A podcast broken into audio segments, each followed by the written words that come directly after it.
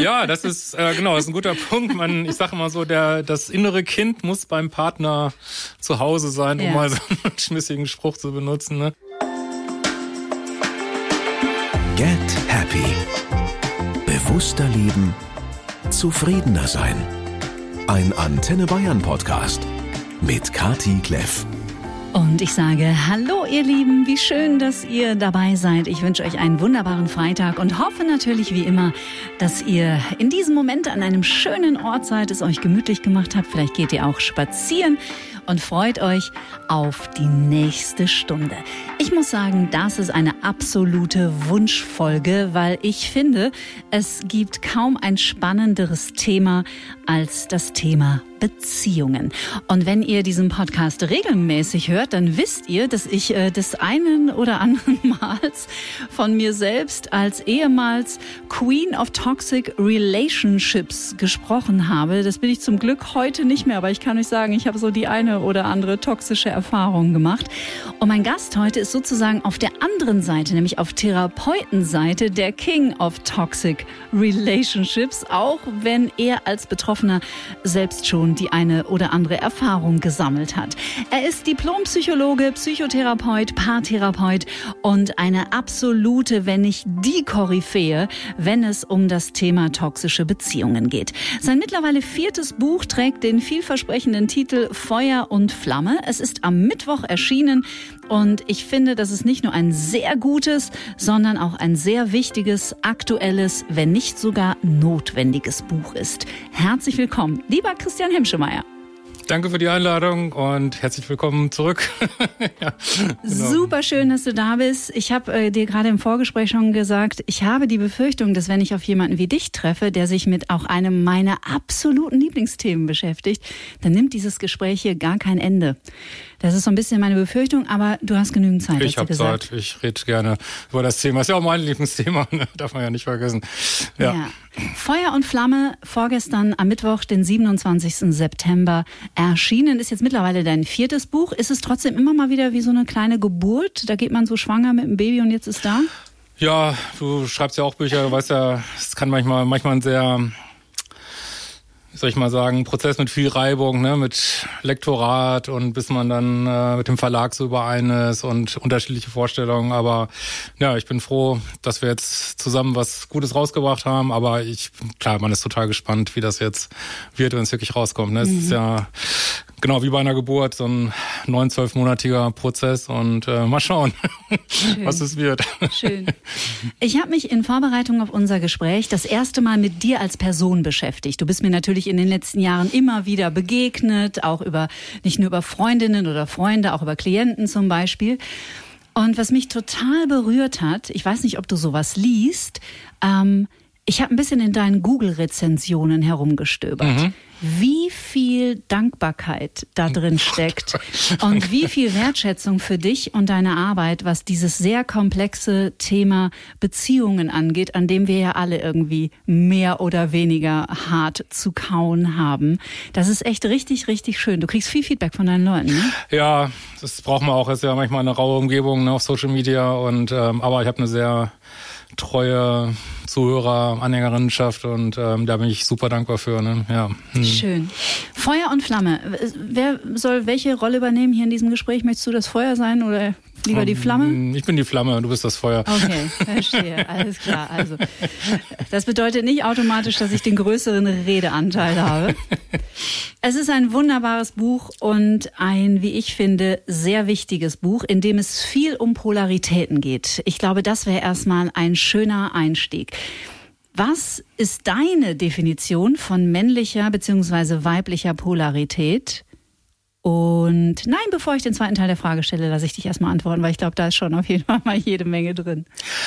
Ja, also alles im Leben unserer Dimension, sage ich mal, ist ja dual. Es gibt morgens, abends, hell, dunkel und es gibt eben weiblich und männlich. Ne? Es gibt ja schon dieses Yin-Yang-Symbol, da ist das ja sehr schön äh, drin, dass das alles zueinander übergeht. Und ähm, also ein Dating-Prozess braucht eben auch, das ist so eigentlich so die, sag ich mal, die Kernthese meines Buches, braucht eben diese Yin-Yang-Polarität, ob man die jetzt männlich, weiblich oder Energie 1, Energie 2, ähm, ist eigentlich auch egal, aber du brauchst irgendwie, um diese Chemie zu haben, ähm, ist ja auch Polarität ist ein Begriff, der kommt aus der Chemie quasi. Ähm, also diese Anziehung zwischen zwei Polen zu haben, müssen diese Pole überhaupt erstmal irgendwo definiert sein. Deswegen kriege ich immer unheimlich Bauchschmerzen, wenn es heißt, wir sind alle gleich, weil dann kann diese äh, Polarität ja nicht kommen. Und ja, das ist schon gleich eine, ähm, eine wichtige Frage. Also diese Polaritäten entstammen eben auch so, wir sind nun mal biologische Wesen. Ähm, das heißt, in uns angelegt sind auch bestimmte Dating-Muster. Wir wählen bestimmte Sachen aus und ähm, ja, Frau, also ich sage jetzt mal ganz platt, Frauen haben eben ja, suchen halt viel dieses Kraftvolle aus. Sie wollen halt einen Mann haben, der, der stark ist, der kraftvoll ist, der, der sie notfalls beschützen kann. Das sind halt alles noch so Programme, die uns äh, lange begleiten. Und äh, ja, Männer wollen eine Frau haben, die weiches, emotionales, äh, sie unterstützt, sie aufbaut, sie irgendwie nährt emotional so. Und daraus leiten sich dann auch ähm, diese, also bestimmte Rollen im Datingprozess ab, äh, wie wieder so natürlicherweise am am einfachsten abläuft. Und ja, man kann jetzt ganz grob sagen, so männliche Polarität ist halt alles mit äh, Missionen, Ziele erreichen, äh, auch Sachen trennen, äh, Klarheit, Rückgrat haben, äh, Power haben, Sachen entscheiden können, äh, auch so dieses Beschützen und weibliche Polarität ist halt alles rund um Kommunikation, äh, Nähren, sich fallen lassen, ähm, ja, so in so einer Weichheit sein, ähm, sich sich hin, Hingabe ganz viel so ähm, Sachen wachsen lassen. Das ist mal so eine ganz kurze Antwort mhm. quasi. Ne? Mhm. Und da ahnt man schon, wie viel Vermischung auch zwischen diesen beiden ja. Polaritäten ja seit vielen, vielen Jahren stattfindet. Bevor wir da tiefer eintauchen, ich bin mir nie sicher, welches Geschlecht es im Jahr 2023 schwerer hat. Ob es die Frau ist, die alles erfüllen muss, oder ob es der Mann ist, der so viel auch Transgenerationales mit sich trägt und ja auch sehr geprägt ist von Glaubenssätzen. Mhm. sind wir beim Thema Emotion und, und Männer dürfen nicht weinen, aber Männer dürfen auch bitte nicht zu viel weinen. Also wenn sie weinen, dann werden sie auch schnell zu weich, dann verlieren sie ihre männliche Polarität. Es ist auch nicht leicht, ne? Nee, klar, wenn man jetzt so geschichtlich guckt, da haben natürlich wahrscheinlich Frauen mehr einstecken müssen. Äh, aber wenn man jetzt mal nur jetzt guckt, 2023 so in westlichen Gesellschaften, ähm, meine ich klar, ich bin auch ein Mann und mir tun die Männer auch echt leid, ne, weil die kriegen was vorgesetzt, was sie alles sein sollen. Ich sag mal so, nehmen wir mal nur Barbie-Film, sagen alle, oh, der Ellen ist so ein toller Mann, den wird aber keiner daten, ne? Sagen wir nochmal ganz ehrlich so. Ne? Ich habe ihn leider also, noch nicht gesehen. aber äh, also die sollen immer irgendwas sein, was aber dann im Dating-Prozess überhaupt nicht äh, funktioniert und also ich glaube schon, dass, äh, dass Männer auch mal ein bisschen gucken müssen, wie wollen sie sich jetzt weiterentwickeln, wie wollen sie sich aufstellen. Ähm, ich denke schon, dass das auch echt dran ist. Ne? Mhm. Ja, weil das, was wir Frauen ja äh, Männern gerne, sage ich jetzt mal, vorwerfen, ist diese Unfähigkeit, Zugang zu den eigenen Emotionen zu bekommen. Und es ist ja auch schwer. Es ist ja schwer, mit jemandem in Verbindung zu gehen, der mit sich nicht in Verbundenheit mhm. ist. Ne? Mhm. Und gleichzeitig ist es aber auch so ein wahnsinnig dünnes Eis, nicht komplett in diese Emotionalität zu kippen als Mann. Also ich, ja. es ist einfach schwierig. Ja, ich glaube, glaub, ich glaube schon, also eine Frau, nee, sorry, wenn wir jetzt so ein bisschen platt reden manchmal, aber man kann das einfach nicht alles, alles besprechen. Aber ich glaube, viele Frauen wollen eben einen starken Mann, der aber auch in gewissen, gewissen Momenten super emotional und schwach sein kann, ne? der auch mal, auch mal äh, weinen kann, aber ich glaube nicht, dass die meisten Frauen, glaube ich, nicht einen Mann, der, weiß ich nicht, die ganze Zeit super emotional ist. Also das wäre tatsächlich nicht unbedingt männliche Polarität, aber natürlich soll man auch nicht wie so ein Stein sein oder super narzisstisch oder klar, das auch nicht. Der soll schon emotional zugänglich sein. Wenn man das beides äh, zusammen findet, dann hat man vielleicht das Gefühl, man hat so ein Einhorn gefunden und das ist das, was, glaube ich, was gesucht wird. Ne? Mhm. Und die sind halt auch selten. So ein Sind bisschen, selten, ne? ja. Aber beobachtest du denn eine ich meine, du machst den Job ja jetzt auch schon seit über 20 Jahren. Mhm. Ähm, beobachtest du denn eine, weil ich habe das Gefühl, dass momentan schon viel passiert auch. Beobachtest du eine Veränderung sowohl in deinem männlichen Klientel als auch im weiblichen? Also, ähm, ich sag mal, es gibt ja so zwei Welten. Es gibt die Welt dessen, was man immer so liest. Und dann gibt's die Welt in meiner Praxis, ähm, wo ich so ja ganz persönliche Gespräche mit Männern und Frauen habe, auch wenn die als Paare kommen, dann rede ich oft mit denen auch alleine. Und ähm, da hat jetzt, glaube ich, gar nicht so viel verändert. Also das ist bin überhaupt erst auf dieses Thema Polarität gekommen. Ich äh, habe ja auch so eine Historie, sag ich mal, die, die, also jetzt nichts dagegen, aber die bisschen linksliberalen 80er und was weiß ich. Und mich haben überhaupt diese Paare erst drauf gebracht, ah, da gibt's ja sowas wie Erwartungen an Männern und Frauen, die eigentlich immer wieder die gleichen sind. Und selbst wenn die Frau eine Feministik-Professorin ist, äh, die auch sagt, ja, nee, mein Mann hat kein Rückgrat und und diese Gespräche haben sich eigentlich gar nicht so verändert, aber klar, dieses ganze Drumrum, ich, warum auch immer, äh, hat man eben auch besprochen kurz vorher, also seit der Pandemie ist da mal so richtig Druck drauf. Irgendwie scheint dieses ganze Drumherum sich wirklich in Lichtgeschwindigkeit zu verändern und auch für immer mehr Reibung zu sorgen. Trotzdem bin ich da jetzt nicht äh, pessimistisch. Ich glaube schon, dass wir durch so einen sage ich mal, psychologischen Reinigungsprozess gehen, wo, wo wir letztlich äh, gestärkt daraus hervorgehen. Aber der ist halt sehr ruppig, ne? Mhm. Und der ist gerade noch ruppiger. Also ich habe das Gefühl, die Männer und Frauen, äh, zumindest in der Wahrnehmung sag ich mal, so im Diskurs auf Social Media kämpfen unerbittlich gegeneinander. Also es scheint ja irgendwie noch schlimmer geworden zu sein, als es mal war eigentlich. Ah, echt interessant. Ja, finde ich schon, ja. Mhm.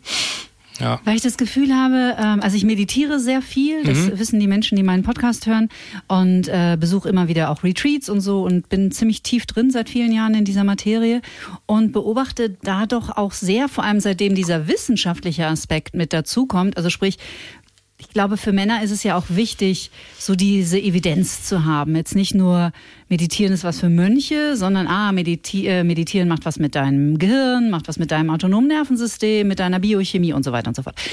Und da beobachte ich doch schon auch einen deutlichen Zuwachs oh, von Männern. Mhm. Und ähm, deswegen glaube ich auch eher, es ist eine auch wenn es sich momentan echt scheiße anfühlt, also ich glaube auch global gesehen für viele Menschen, weil wir einfach in sehr, sehr unruhigen Zeiten leben, bin ich genau wie du aber doch noch einigermaßen optimistisch. Ja, ja, Eckart Tolle hat ja mal gesagt, die Dinge werden gleichzeitig schlimmer und besser werden. Und ich glaube, das betrifft es auch richtig auf den Punkt. Ne? Also es wird bestimmt, das äh, stimmt, es werden immer mehr Menschen ähm, gehen durch Bewusstseinsprozesse durch, werden auch immer mehr gezwungen äh, durch, durch diese Pandemie und die ganzen Veränderungen, glaube ich. Und es wird, nimmt ja auch, ähm, sag ich mal, so der letzte Scheiß in der Psychologie und Psychotherapie, diese Akzeptanz, Commitment-Therapie, da sind so viel Meditation und östliche Geschichten drin. Das ist super spannend, wie sich das immer mehr mhm. äh, zusammenfindet, sag ich mal. Ne? Ja, ja. Wie viel Leid braucht die Leidenschaft? das ist echt gute Frage.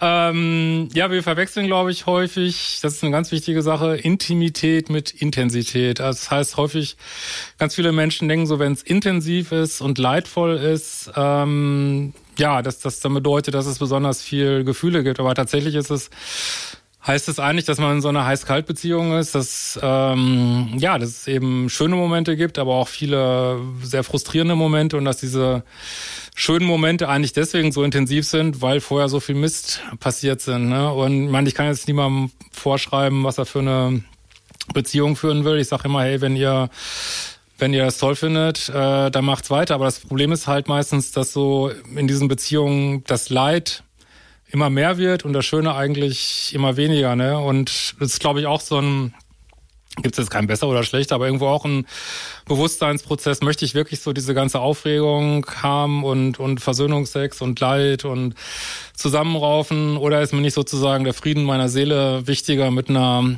entsprechenden Beziehung, die ja auch, ähm, muss ja deswegen nicht langweilig sein, aber die, die eher so in ruhigeren Fahrgewässern schwimmt. Äh, aber klar, wenn, wenn ganz viel hin und her ist, das triggert halt dieses ganze Dopaminsystem, dieses Spaßsystem sehr an, aber mit einem hohen Preis. Ne? Mhm. Wobei mhm. es ja auch irgendwie auf eine perfide Art eine Polarität ist. Also das sage ich auch, viele toxische Beziehungen sind hochpolar, ne? Muss man, mhm. muss man ganz klar sagen. Ne?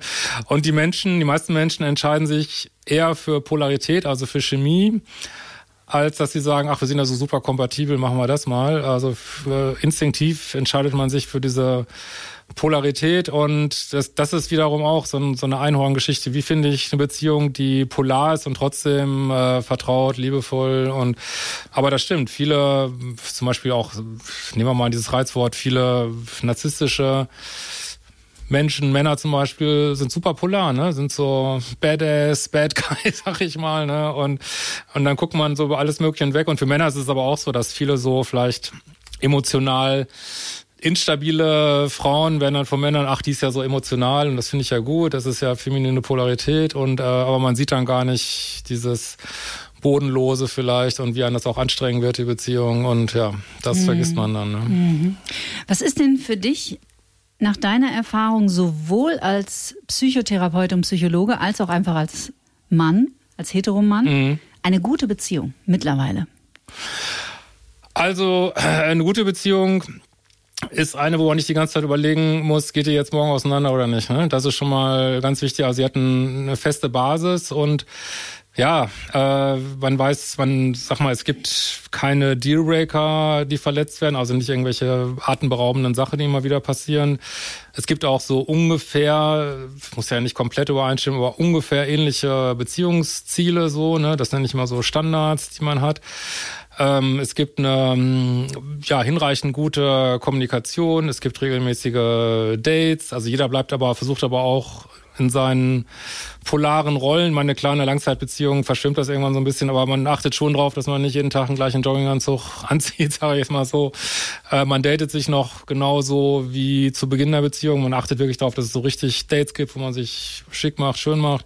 Und ganz wichtig auch, ähm, dass die Beziehung so reparabel ist, weil es passiert ja immer irgendwas. Und ich habe das Gefühl, so erfolgreiche Beziehungen ähm, die sind schnell zu heilen. Ne? Das heißt, da können beide Partner können sagen, oh, okay, hab ich, tut mir leid, habe ich einen Fehler gemacht und dann ist es auch schnell wieder okay so, während so diese dramatischen Beziehungen man das Gefühl, dass noch eine Narbe, noch eine Narbe, noch eine Narbe und halt eigentlich gar nicht so mhm. richtig ab so. Ne?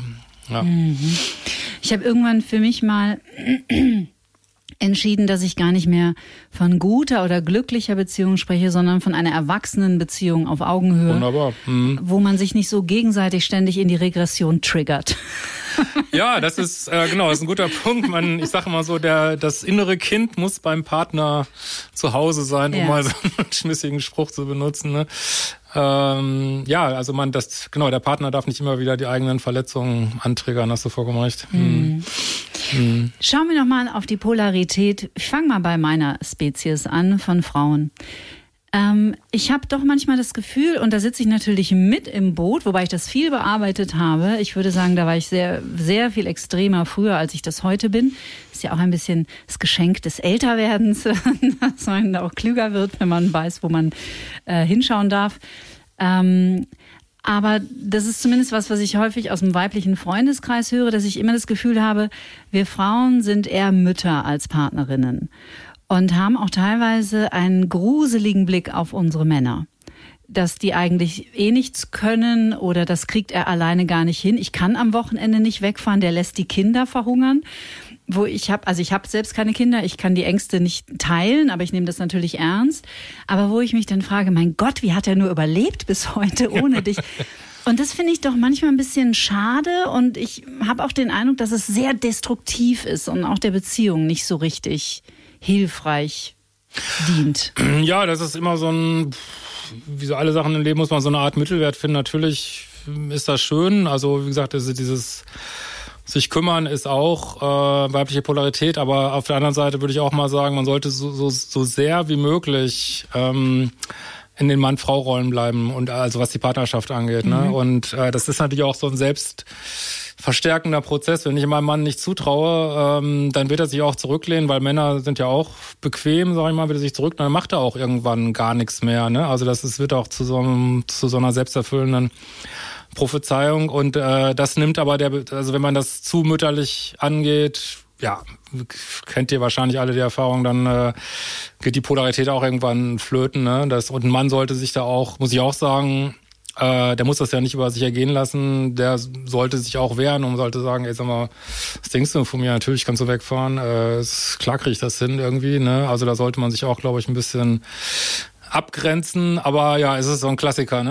Würde ich auf jeden Fall sagen, ja. Ja, das fand ich ganz schön. Du, ähm, du schreibst ja in deinem Buch ähm, Feuer und Flamme auch viele Beispiele aus deinem Praxisalltag. Mhm. Wie zum Beispiel, wenn, keine Ahnung, sage ich jetzt mal, in der Beziehung irgendeiner fremdgegangen ist, ähm, welche Dynamiken es dann aufnimmt, wenn, also jetzt sagen wir mal, in, ich glaube, das waren zwei Beispiele aus deinem Buch. Ja. Beides Mal ist die Frau fremdgegangen mhm. und einmal sagt der, sagt der Mann so nach dem Motto, ja, dann muss sie sich halt finden und dann muss sie ihre Freiheit haben und dann wird sie schon wiederkommen und die Frau denkt sich, nö und mhm. bleibt bei dem anderen.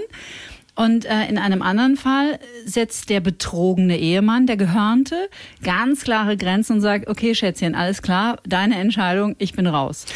Ja, also ich werde diese Paartherapie werde ich wirklich nie vergessen, das stimmt. Da sagt genau die, es spielt jetzt eigentlich auch ähm, könnte jetzt auch Männer und Frauen können jetzt sagen, auch, ja. also das äh, hat jetzt damit gar nichts zu tun, aber die Frau hat dann so relativ provokant erzählt, genau, dass sie halt äh, fremdgegangen ist und ich habe mich schon gewundert, der Mann war so ganz cool, hat er gesessen, hat sich das ein, zwei Stunden angehört und hat er gesagt, äh, und dann irgendwann hat er gesagt, okay, wir machen das jetzt so, ich gebe dir 14 Tage, da kannst du alles klären. Wenn ich äh, hier diesen Fremdgetypen sehe, den prügel ich aus dem Haus. wenn du nach zwei Wochen nicht weißt, was du willst, dann bin ich weg. Irgendwie so, ne? so bam, wie so, mhm. wie so eine.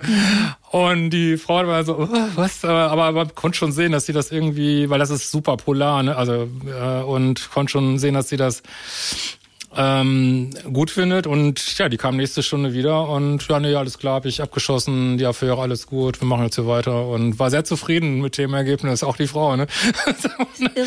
Aber was, was passiert da im Menschen? Was passiert da im Gehirn? Ist es, wird da ein Jagdtrieb erweckt? Geht es da auch irgendwie um Biochemie? Was passiert da?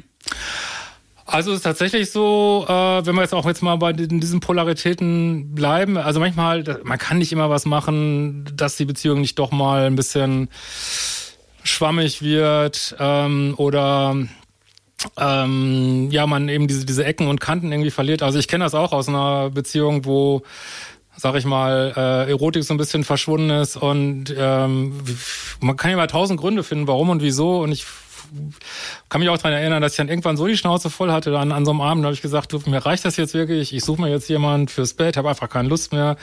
Und wirklich von dem Abend an hatten wir wieder super Sexualität, weil irgendwie hatte es, brauchte das scheinbar die Beziehung, dass ich mal wieder Kante zeige. Man denkt ja immer, Beziehungen brauchen immer nur dieses Kuschelige oder so, aber das ist eben, eine Beziehung muss atmen, die darf mal ganz kuschelig sein und mal braucht sie eben auch mal, nee, jetzt ist hier wirklich eine klare Kante und das äh, auch, auch wenn eine Frau eine klare Kante setzt, das ist interessant, ne? Das macht irgendwie sexy und leider hat die Natur es so eingerichtet, dass ähm, sag ich mal, dieser, dieses freundschaftliche Element von Beziehungen und dieses äh, sexuelle Element, dass das so nach ganz anderen Gesetzen funktioniert und haben wir alle mit zu kämpfen, sag ich mhm. mal. Und, Zumindest, äh, ja. wenn wir die 18-Monats-Grenze überschreiten. Ja, genau. Haben. Klar, am Anfang passt das alles scheinbar super yeah. zusammen. Ne? Aber irgendwann äh, geht jede Beziehung geht so ein bisschen auf eine, in eine Richtung, sage ich mal, entweder in die eine oder in die andere. Und das ist halt eine Kunst. Und manchmal braucht's eben, manchmal, selbst eine Affäre kann da manchmal, ich meine, ich empfehle jetzt nicht mal eine Affäre zu haben, aber kann manchmal eine Beziehung so aufrütteln und plötzlich wieder ins richtige Gleis stupsen so ne mhm. ja. ja man weiß überhaupt nicht was sich die Natur bei uns gedacht hat ne? also ist, ich, ich sage ja aber ich glaube ja wir sind das Experiment hier ja Das ist so meine ganz persönliche Meinung. Weil in dieses Ganze, was du gerade angesprochen hast, ähm, natürlich auch mit sexueller äh, Energie innerhalb von längeren Beziehungen, egal ob zwischen Männern und Männern, Frauen und Frauen, Frauen und Männern, wie auch immer, ähm, grätscht ja dann auch noch unser Bindungssystem rein. Mhm. Das heißt, Kante zu zeigen, wie du es nennst, und nämlich zu sagen, okay, ich, wir haben jetzt dieses Gespräch sehr oft geführt, du hast keinen Bock, ich aber schon, dafür bin ich zu jung, ich suche mir jetzt jemand anders. Ja. Ist ja eine klare, ist ja ein, es hat, finde ich, auch nichts mit emotionaler Erpressung zu tun, sondern ja. ist ja nur so ein Austausch von Informationen. Nur ein Austausch, genau. Im Grunde genommen. ja. So, und, aber das ist natürlich für viele Menschen nicht einfach, weil wir einfach so wahnsinnig bindungs orientiert sind und mhm. halt so Bindungswesen. Ne? Ist das denn eine Empfehlung, die du echt dann aussprichst, auch wenn du mit Paaren arbeitest? Ja, ja, ich habe da sehr pragmatischen Ansatz, sage ich mal. Und ich glaube auch, dass wir alle gut beraten sind, wenn wir so Trennungskompetenz haben. Ne? Also wenn wir uns notfalls trennen können, weil häufig gerade in so destruktiven Beziehungen, ähm, ja, geht die ja, wenn man das dann nicht hat, dann kommt man häufig so völlig unter die Räder. Es ist aber manchmal, was ich auch gerade ganz spannend finde, es ist aber auch manchmal so, dass ähm, manchmal ist es vielleicht auch in, in, so schlimmen Beziehungen leichter, weil da so offensichtlich schlimme Sachen passieren, wo man dann sagen kann, also das geht jetzt aber, das geht jetzt wirklich zu weit und das geht gar nicht aber auch so ganz äh, liebevollen Beziehungen. Brauchen vielleicht auch mal äh, eine Abgrenzung, gehen vielleicht auch unter in so einem riesen Sahnehäubchen. Und das ist manchmal fast, finde ich persönlich manchmal fast noch schwieriger zu sagen, wo, wo setze ich denn meine Kante hier, weil das ist, was weiß ich, meine, mein Partner, meine Partnerin hat ja jetzt gar nichts grob falsch gemacht, aber trotzdem läuft hier irgendwas schief so, ne, das kann schon manchmal sehr verwirrend sein, aber Beziehungen sind, sind nicht einfach, ne, das muss man einfach sagen, ne? Das ähm, und gerade so langjährige Beziehungen, also irgendwie scheint es ja auch so, zeigen so Untersuchungen, scheint ja auch so ein sag ich mal, nach vier Jahren so ein schwieriger Punkt zu sein. Das scheint auch so eine Art Ablaufdatum zu sein, so. Und das ist schon echt schwierig, ne? Ja. Mhm. Mhm. Und ich weiß, wie es dir da geht. Was bist du für ein Jahrgang, wenn ich fragen darf? 67. 67. Mhm. Äh, ein bisschen jünger als du. Ähm, aber was, was mich irgendwann so Ende der 30er so klar geworden ist und was mich dann aber so unheimlich geärgert hat, dass uns niemand darauf vorbereitet hat, wie schwierig es in Wahrheit ist, in Beziehung zu sein. sondern dass wir noch so, weil wir noch so, so in den 70ern und 80ern aufgewachsen sind und dann in die 90er und dann so, ja, Beziehung hat man halt mhm. und dann heiratet man und dann ist das so und es bleibt auch so. Mhm. Aber wie, was es für ein Schlachtfeld ist und, und wie schwierig Beziehungen eigentlich sind, und, und, und gleichermaßen aber auch herausfordernd und auch wunderschön, wenn man sich drauf einlässt. Und wie hieß die holländische Beziehungstherapeutin, die Harpe Kerkeling erfunden hat? Beziehung ist Arbeit, Arbeit, Arbeit. ja, ist so, ne? Und äh, also ich muss auch sagen, ich habe auch ein bisschen, klar, wenn man so jünger ist, guckt man immer so ein bisschen runter auf die Eltern, aber ich habe mittlerweile Respekt dafür, weil die sind auch zurechtgekommen, die hatten auch ihre Rituale, ne? Dann, die haben das was weiß ich, da hatten die halt ihre Partys im Partykeller und vielleicht hat da mal einer, wenn man dann frustriert war, hat man mal einmal mit, mit jemand anders getanzt oder so. Gisela. Keine Ahnung, ne? Aber vielleicht hatten die manchmal bessere Strategien als heute, denke ich manchmal fast. Ähm, also das Problem ist ja, ich glaube tatsächlich, dass wir in einer sehr dramatischen Zeit entgegengehen, weil ich bin ja der Meinung, das ist ja auch so eine These im Buch, dass wir ähm, so, wie wir wahrscheinlich vor der Sesshaftigkeit gedatet haben von vor 10.000 Jahren, dass das jetzt wiederkommt, weil diese ganzen kulturellen Überbauten, die werden gerade alle abgebaut, ob das jetzt Kirche ist, gesellschaftlich ist, Unauflösigkeit der Ehe. Man muss ja auch nicht mehr zusammenbleiben, weil sonst der Acker nicht geteilt werden kann, sag ich mal. Äh, die Frau kommt auch äh, aller Regel wirtschaftlich ohne den Mann zurecht. Und das heißt jetzt aber nicht, dass da so ruhige Zeiten auf uns zukommen, sondern ähm, ja, dass äh, der Datingmarkt völlig ungeregelt ist, weil früher so auf dem Dorf, wenn es da zehn Jungs und zehn Mädchen gab, sie wurden dann halt irgendwie zusammengesteckt. Und heute mit den Dating-Apps und dem völlig unregulierten Zugang zum Datingmarkt äh, ist das der ungerechteste Markt geworden, den man sich überhaupt nur vorstellen kann. Ne? Und das bin ich mal gespannt, wie das so weitergeht. Ne? Das ist schon echt interessant. Ne? Du bist auch nicht so ein Fan von Dating-Apps, ne? Nee, gar nicht. Nee, nee, das ist... Weil? Kannst du es erklären?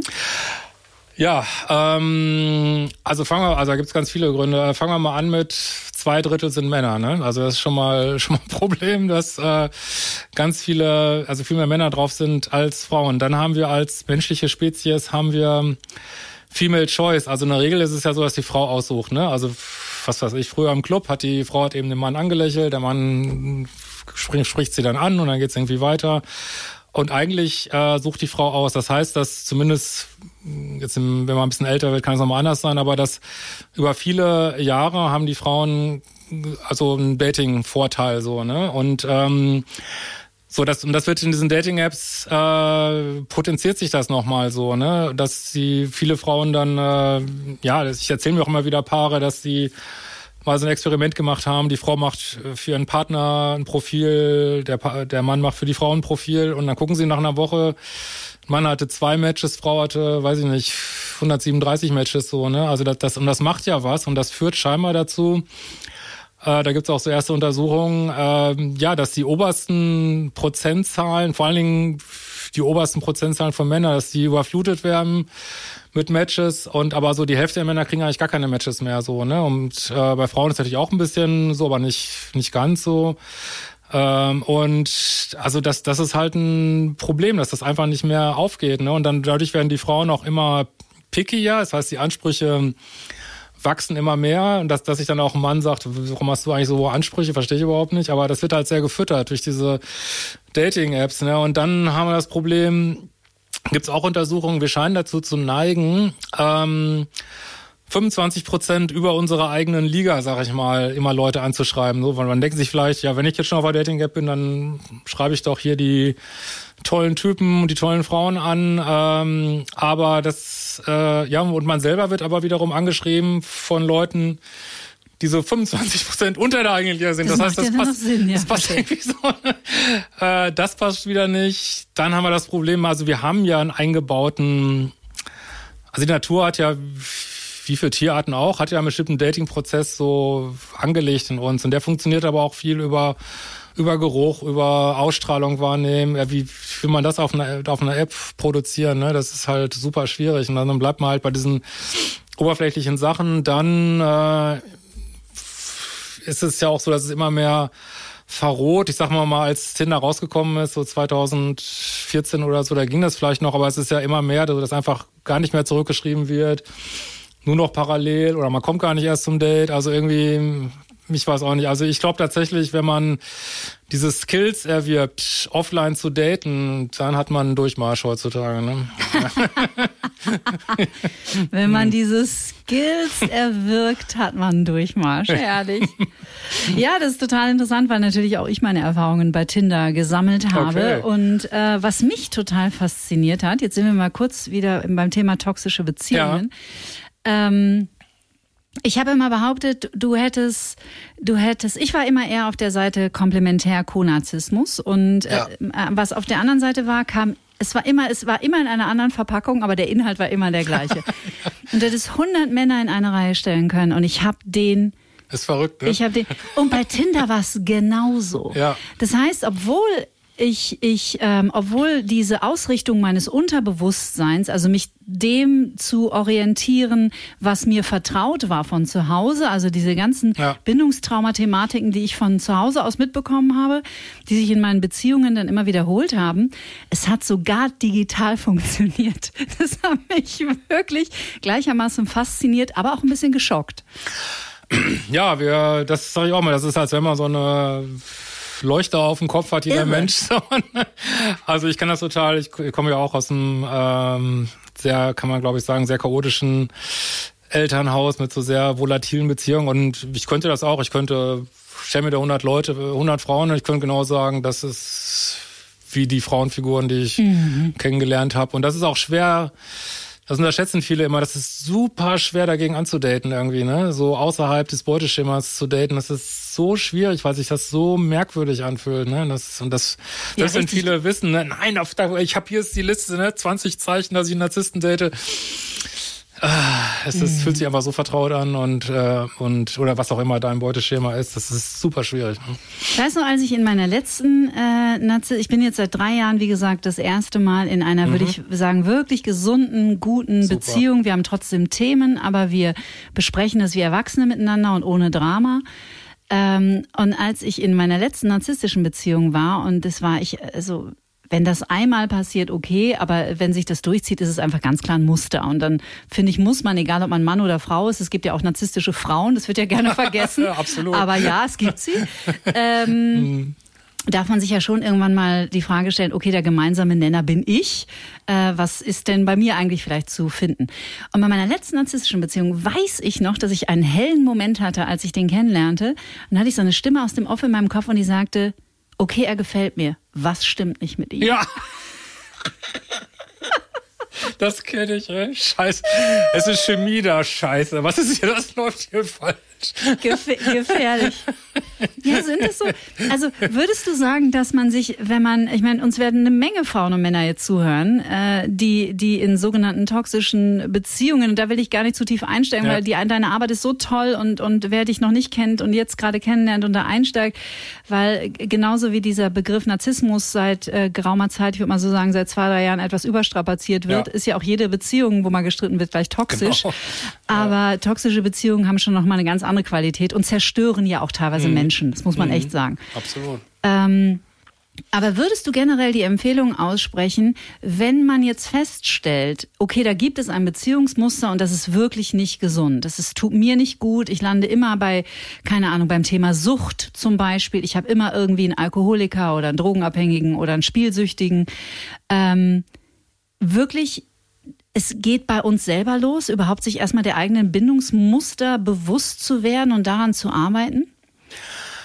Ja, und da muss man natürlich, ich glaube, äh, da kommt man nicht drum rum. Also ich nenne ja. das ja immer so diese Umprogrammierung des Liebeschips, das ist ja mein ganzes Programm. Ähm, also man kommt nicht drum rum, aber man muss scheinbar erstmal diese genügend, so bitter das auch ist, genügend Aufschlagserfahrung, sag ich mal, äh, sammeln, dass man wirklich bereit ist, das anzugucken, weil so lange denkt man immer noch, dass es, äh, ja, ich habe Pech gehabt und ähm, äh, kann gar nichts dafür und der war halt so böse, mein Partner oder meine Partnerin. Also es braucht tatsächlich ähm, ja genügend Erfahrung damit, dass man sich sagt, also nee, ich muss da jetzt wirklich mal bei mir gucken und das ist ein langer Weg so, ne? Der ähm, klar, also es ist so eine Sache, sich erstmal draußen zu halten aus ähm, toxischen Beziehungen. Das ist schon mal, wenn man das schon mal geschafft hat, ist super.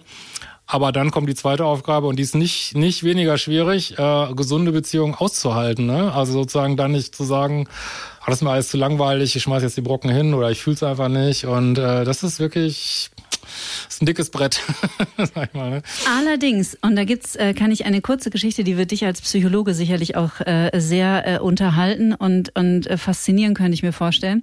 Ich glaube, ich habe die hier schon mal erzählt oder ich habe sie bei Verena König erzählt. Ich bin mir nicht ganz sicher. Ich erzähle sie aber gerne nochmal. Als ich in dieser ersten, für mich sicheren Beziehung meines Lebens war, hat mein Körper in den sechs, ersten sechs Monaten so krass Randale gemacht und war so krass in Aufruhr. Ja. Und das hat sich folgendermaßen geäußert ich spreche ziemlich angstfrei hier auch. Ich lasse hier ja. auch ziemlich die Hosen runter, deswegen kann ich jetzt auch angstfrei sprechen.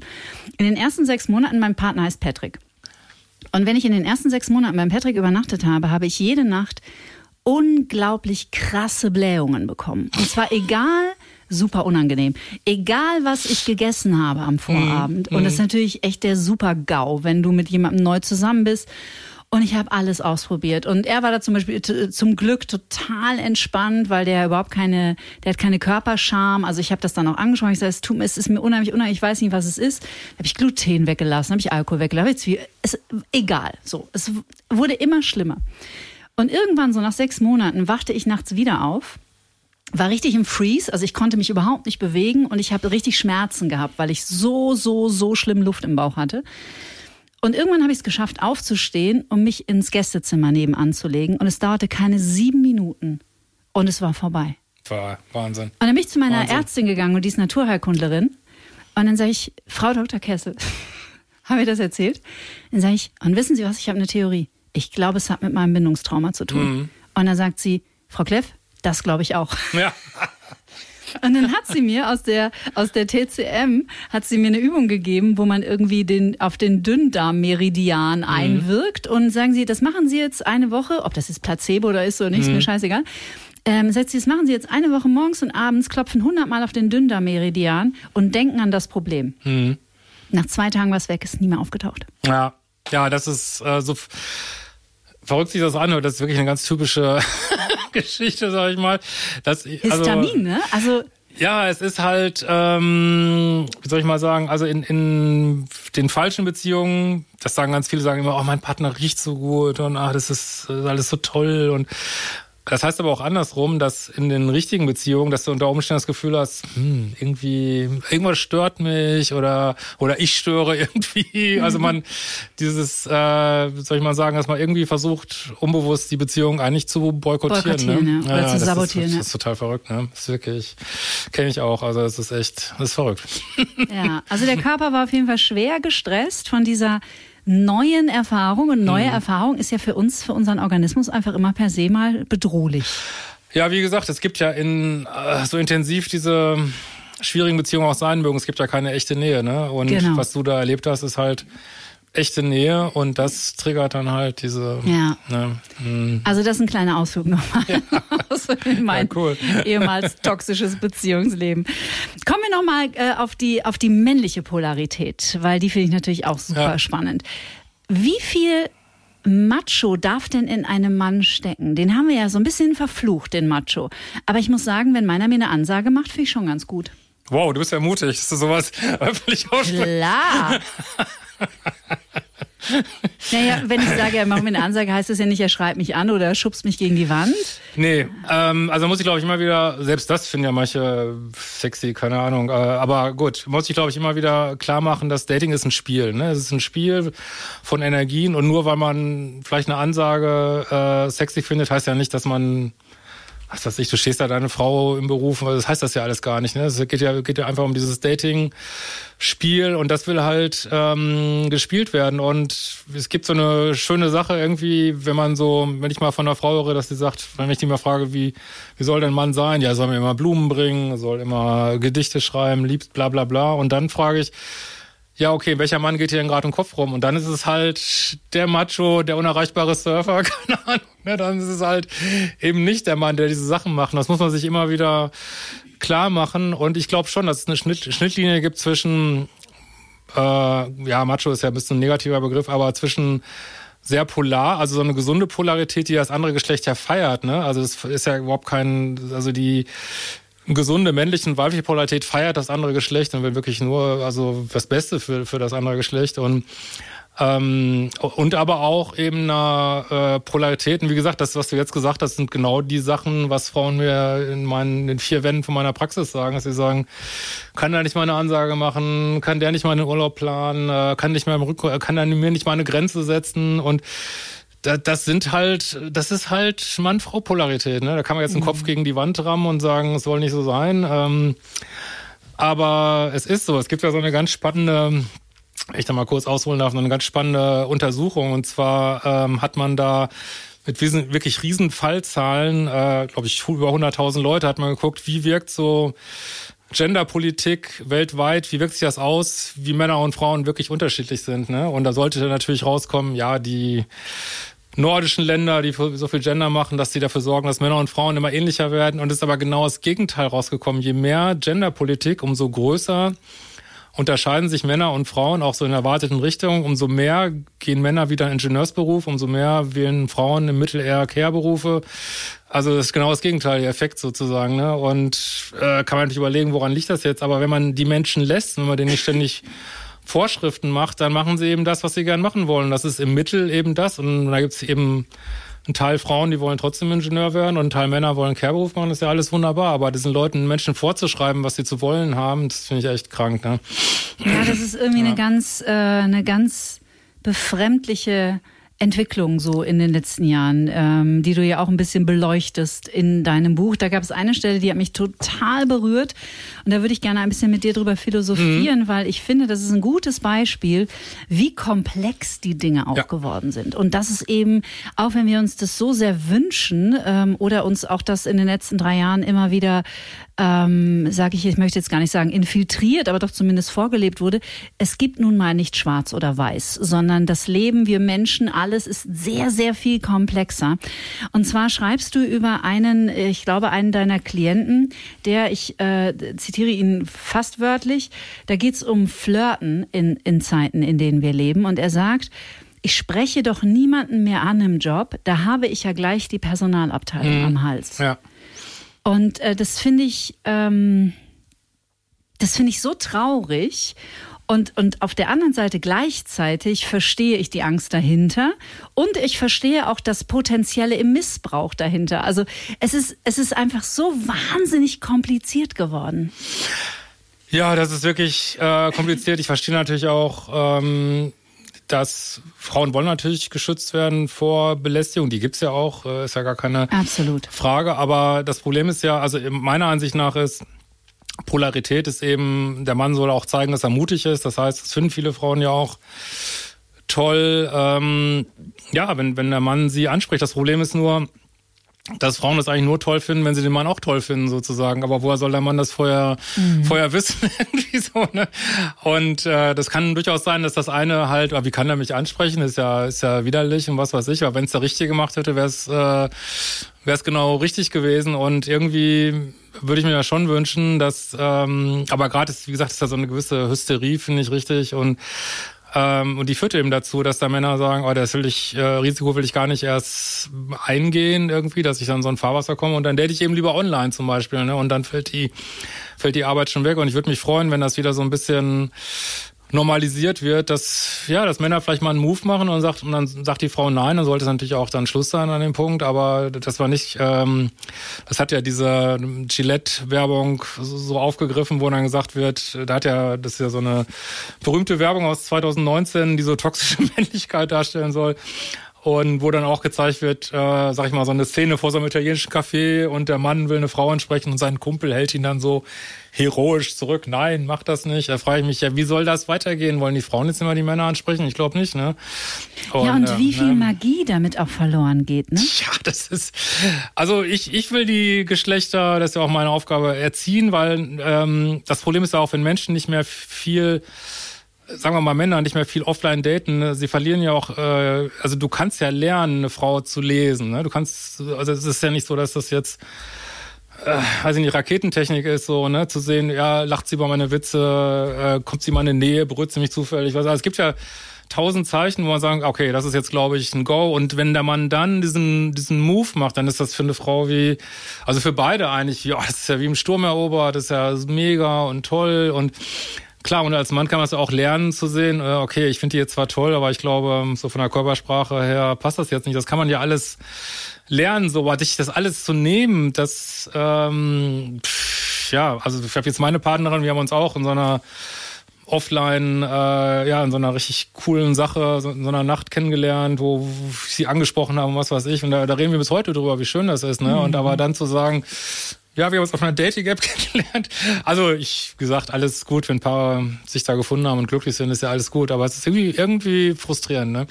So, ja. ja, und also frustrierend und auch finde ich richtig. Ähm ich habe nicht die Lösung dafür, ne? weil ja auch diese ganze MeToo-Bewegung ähm, ja aus einer aus einer wichtigen aus ja, einem wichtigen Anliegen absolut. heraus entstanden ist und das äh, fällt ja auch in diesen Bereich der Komplexität. Mhm. Nur ähm, gleichzeitig frage ich mich, müssen wir mehr anfangen, auch über diese Dinge zu sprechen und zwar auch über die Schattenseiten zum Beispiel, nämlich dass sowas passiert wie, keine Ahnung, ich habe ne, hier einen Arbeitskollegen und den finde ich ganz toll, ähm, aber der wird mich niemals fragen, ob ich mit ihm auf ein Bier gehe, weil er Angst haben muss, ich würde, wir haben jetzt hier keine Gleichstellungsbeauftragte, würde ich bei den öffentlich-rechtlichen äh, sein, wäre das was anderes, dass man da gleich eine Klage am Hals hat. Das mhm. ist schon das ist schon, es ist so, man hat das Gefühl, überall wird die Schlinge enger und das Eis dünner. Es ist schon echt ziemlich verrückt. Ja, genau. Es gibt einen ganz äh, wichtigen Punkt, warum es diese MeToo-Bewegung gibt. Aber man sieht ja jetzt auch an immer mehr Fällen, die äh, scheitern oder anders ausgehen, als wir vielleicht äh, gedacht haben. Ja, Kevin äh, Spacey ist komplett frei geworden, äh, freigesprochen ja. worden jetzt, hat irgendwie auch niemand so richtig interessiert. Aber die Karriere Stimmt, Kevin dieses, Spacey war auch ein krasser Fall, ja. Ja, und die mhm. Karriere mhm. ist natürlich, also ich glaube, dass der sich nochmal erhö erhebt wie Phönix aus der Asche, aber mhm. natürlich einfach auch mal ein Leben zerstört, ne? Also es gibt's halt auch, ich kenne ich auch Männer, deren Leben zerstört worden ist durch Falschanschuldigungen. Das gibt's. Wurde ja immer so gesagt, das gibt's nicht, aber das gibt's. Ne? Also ich mhm. weiß jetzt nicht zu welchem Prozentsatz. Man muss mal wirklich bei jedem Fall äh, muss man gucken, aber äh, das sage ich auch immer so. Diesen, äh, wir müssen uns eigentlich versuchen, diese Täter-Opfer-Ebene zu verlassen, weil du kannst wirklich, du denkst vielleicht, du bist nur Opfer und dann bist du aber in der nächsten Beziehung, wechselst mhm. auf einmal die Rollen und baust selber die Scheiße irgendwie so. Ne? Das geht so äh, schnell. Also das, ähm, also dieses und ich habe auch das Gefühl, dass äh, mittlerweile ist ja schon so eine Opfer-Olympiade, dass dann die diese Opfergruppe wird dann gegen diese Opfergruppe ausgespielt. Also da, das ist ein, ein Weg, den können wir nicht ewig weitergehen, da wären wir völlig irre, glaube ich. Ne? Mhm. Das funktioniert einfach nicht. Ne? Ja. Kleiner Teaser an dieser Stelle, auch äh, Dr. Pablo Hagemeyer wird zu Gast uh, sein, ich glaube nächste spannend. oder übernächste Woche. Und da werden wir über Komplementärnarzissmus sprechen ja. ähm, oder Konarzissmus. Ich glaube, Jörg Willi hat diesen Ausdruck ja geprägt. Äh, das ist ein sehr wichtiges Thema, kann ich euch sagen. Ja, absolut. Und das ist vielleicht ein bisschen ein, ein, ein etwas unkomfortables Thema, aber in meiner Heilungsreise der goldene Schlüssel. Ja, ja, ja, wenn man die eigenen Täteranteile entdeckt, das ist wirklich sehr, sehr ja, spannend. Ja, ja, ja, ja. ja, herrlich. Ja, äh, genau. Also es ist nicht leichter geworden, äh, im Jahr 2023 Menschen zusammenzuführen. Und dennoch kämpfst du in erster Front und liebst auch diesen, diesen Job als Paartherapeut. Also ja. was ist es denn, was dich da antreibt? Was ist dein Motor?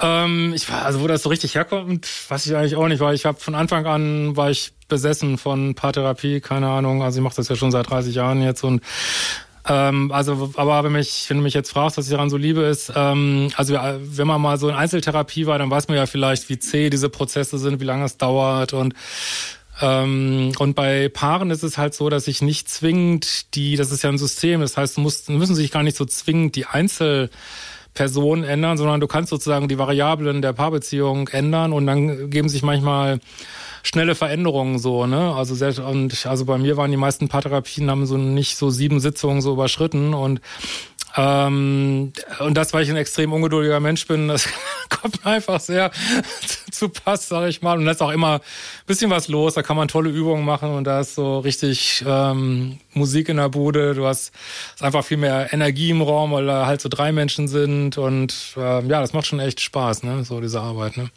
Das ja. heißt auch trotz deines großen Erfolges jetzt seit vielen Jahren, du machst sehr viel online, du machst viel Online-Kurse auch, du mhm. machst viel bei YouTube. Also wir haben alle Links hier in den Show Notes natürlich unter dieser Podcast-Folge. Aber du hast auch nach wie vor Praxis in Berlin und in Hamburg, ne? Ja, Hamburg vor allen Dingen.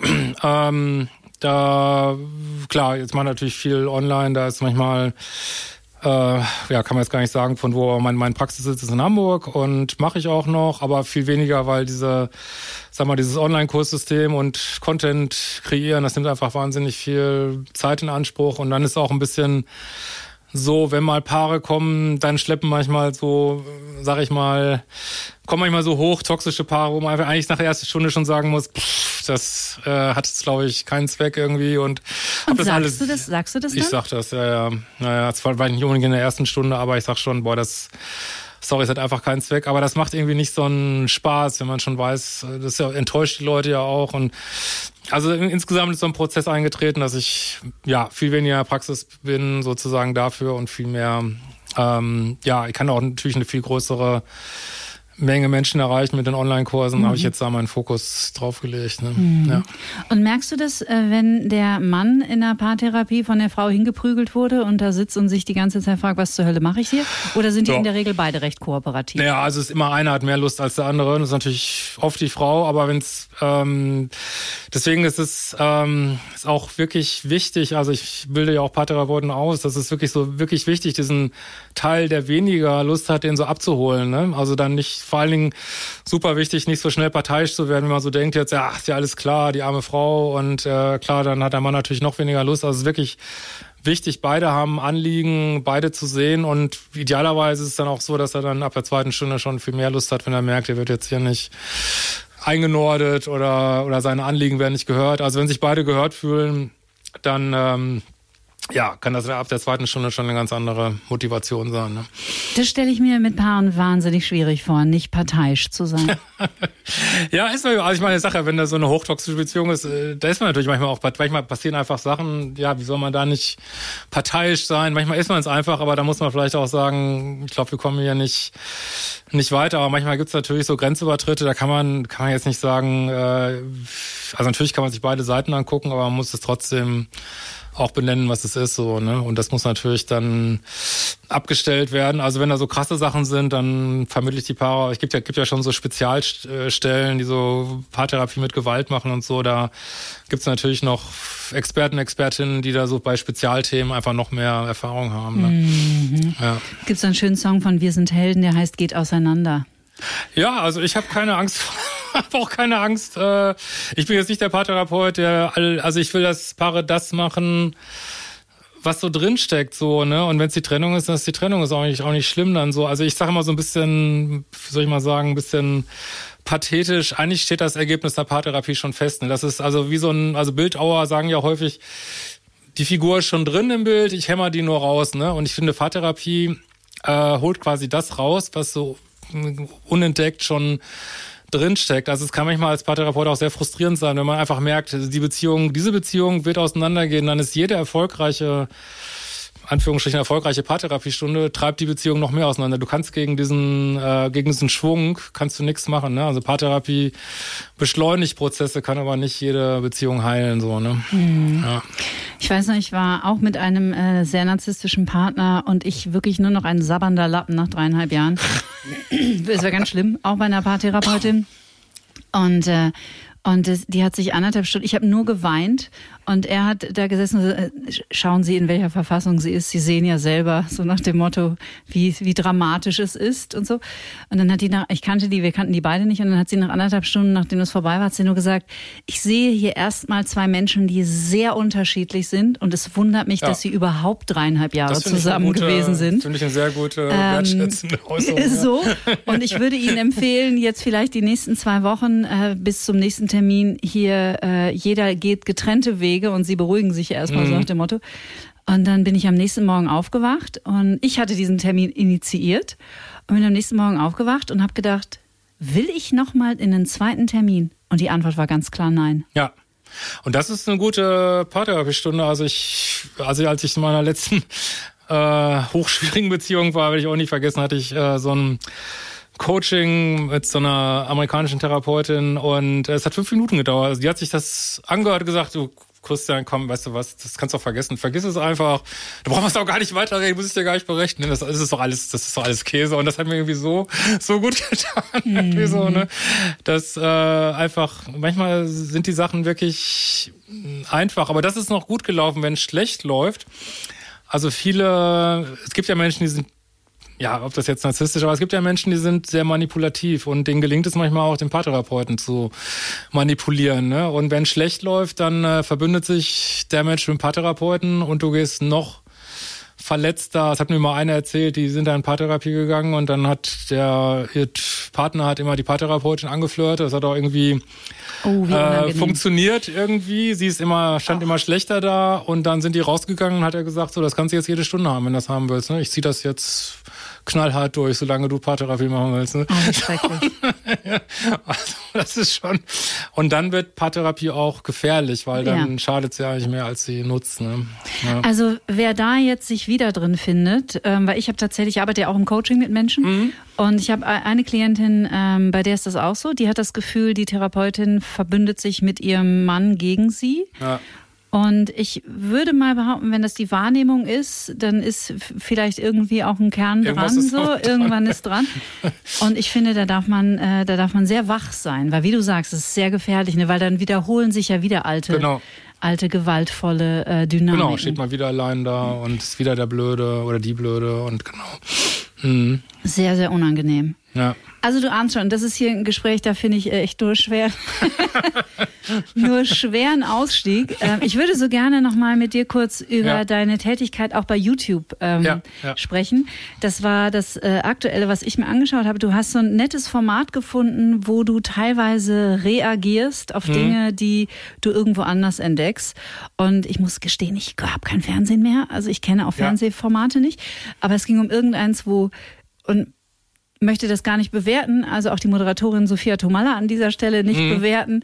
Ähm, aber wo auch ich immer wieder ein bisschen erschüttert bin, was für ein Männer- und Frauenbild auch nach wie vor so in den in den in der Unterhaltungsbranche mhm. positioniert wird und wie menschenverachtend es tatsächlich mhm. auch häufig ist. Und ich glaube, das ist auch ein Thema, das dir ein großes Anliegen ist.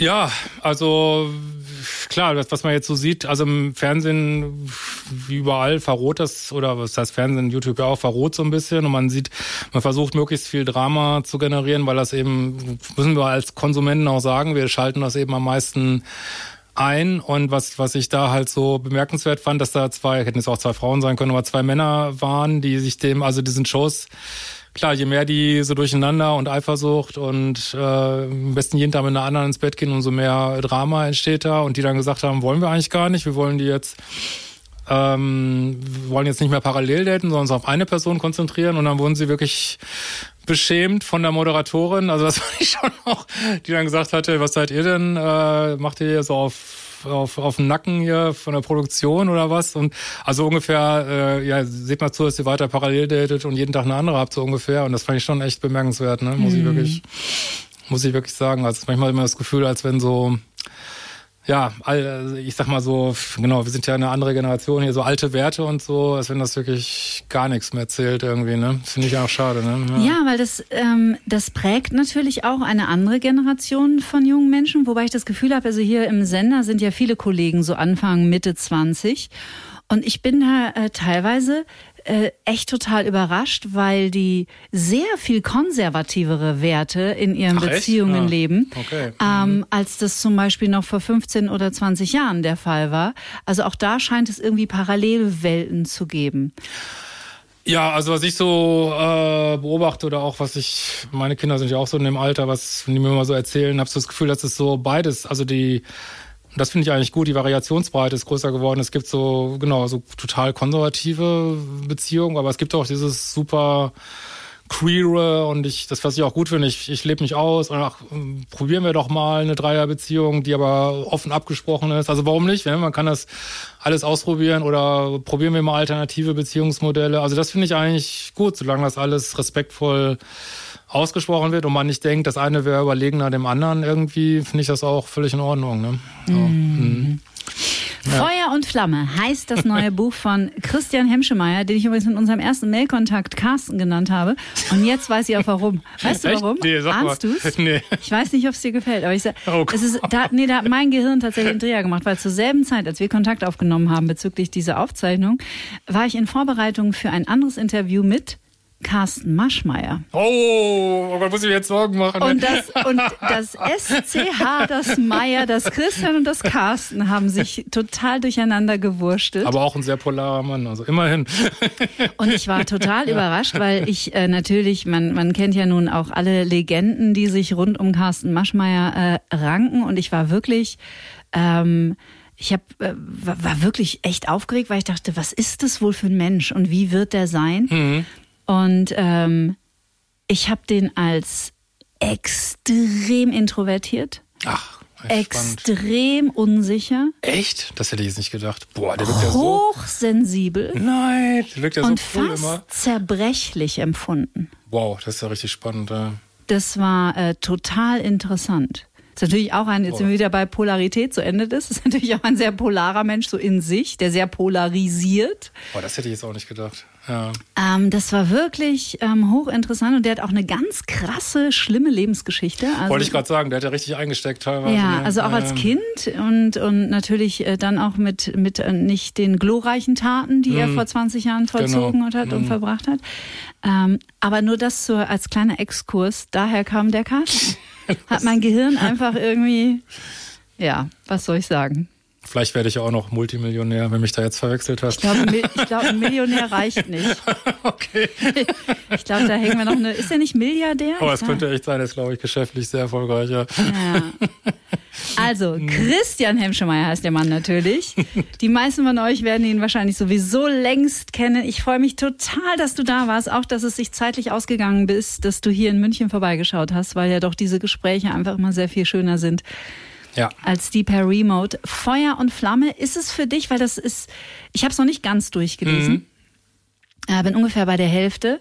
Und äh, ich bin dann auch mal ganz froh, weil ich sonst dazu neige, äh, in so einem Gespräch das ganze Buch so durchzuackern. Und A, wollen wir ja, dass die Menschen das Buch lesen und zweitens haben es dann viele nicht gelesen und können uns vielleicht nicht folgen. Und bei mir schwang trotzdem so eine Energie mit, dass es auch für dich irgendwie ein besonderes Buch ist. Ja, also mir liegt das schon ganz lange ähm, am Herzen und ich bin ja so vor zwei, drei Jahren zum, zu so einem großen Verlag gewechselt und äh, Nakana Verlag und die wollten es erst nicht machen, ne? Die haben gesagt, hm, und so. Und ich habe gesagt, Mann, lass uns das so machen. Nee, wir machen etwas anderes. Und jetzt ähm, haben sie da bei dem gesagt, nee, jetzt machen wir es. Und also, mir liegt schon eigentlich ganz lange am Herzen, weil, weil das, das Thema, das, weiß nicht, elektrisiert auch meine, meine Zuschauer und Zuschauerinnen sehr, ne? Und wird auch am meisten, glaube, ist ein Thema, das auch am meisten nicht verstanden wird. Und äh, das war mir wirklich ein Anliegen. Und es ist auch wieder so ein bisschen, für mich schließt sich auch so eine kleine Reise. So mein erstes Buch war ja auch sehr paartherapeutisch und praktisch. Und dann hatte ich ja so ein bisschen im zweiten Buch äh, auch ein bisschen meine persönliche Geschichte, im dritten so einen spirituellen Ausflug und jetzt geht's wieder zurück zu wirklich handfest, Forschungsergebnissen, psychologisch, klare Tipps und bin super gespannt, wie das so wie das so ankommt. Ja, wir haben ja im Grunde genommen jetzt wirklich nur, wir haben ja eine Nussschale daraus genommen, weil das Buch ist sehr viel vielschichtiger. Du fasst viele aktuelle Themen an, bist auch echt mutig, also du ah, lässt danke. dich auch auf diese Transdebatte ein ähm, und wie komplex auch die ist und wie viel Verunsicherung sie auch in vielen Menschen hervorruft und so weiter. Und deswegen finde ich es wirklich ein wichtiges Buch und eins, das einen echt einsaugt, für das ich hier sehr, sehr gerne Werbung mache. Und äh, Vielen Dank. Du, wer weiß, wir, wir haben ja auch einen Aufzeichnungstermin. Also natürlich treffen wir uns vor der Erscheinung dieses Buches und vielleicht in dem Moment, wo dieser Podcast ausgestrahlt wird, hast du ja schon den kleinen orangenen Aufkleber. Das schön. Den wir alle hinterherjagen. genau. Vorne auf dem Cover sitzen. Ja. Das wäre doch ganz, das wäre doch ganz wunderbar. Ja, Vielen Dank für die Einladung. Christian Himschmeier, ich würde mich sehr freuen, wenn wir dieses Gespräch an anderer Stelle fortsetzen. Sehr gerne. Und jetzt wünsche ich dir aber erstmal für, für den Buchstart alles, alles erdenklich Gute. Lieben Dank. Und natürlich gilt mein größter Dank zum Schluss wieder euch, ihr Lieben, dass ihr diesen Podcast hört und dass ihr diesen Podcast teilt.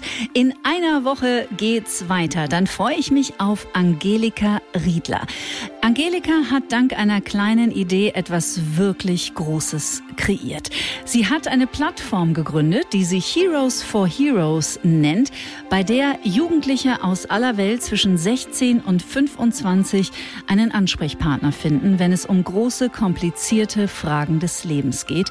Und zwar total kostenlos und ehrenamtlich. Was alles Großes entstehen kann, wenn man nur einer Idee folgt und ein bisschen in die Handlung kommt und dem eigenen Mut vertraut, darüber sprechen wir.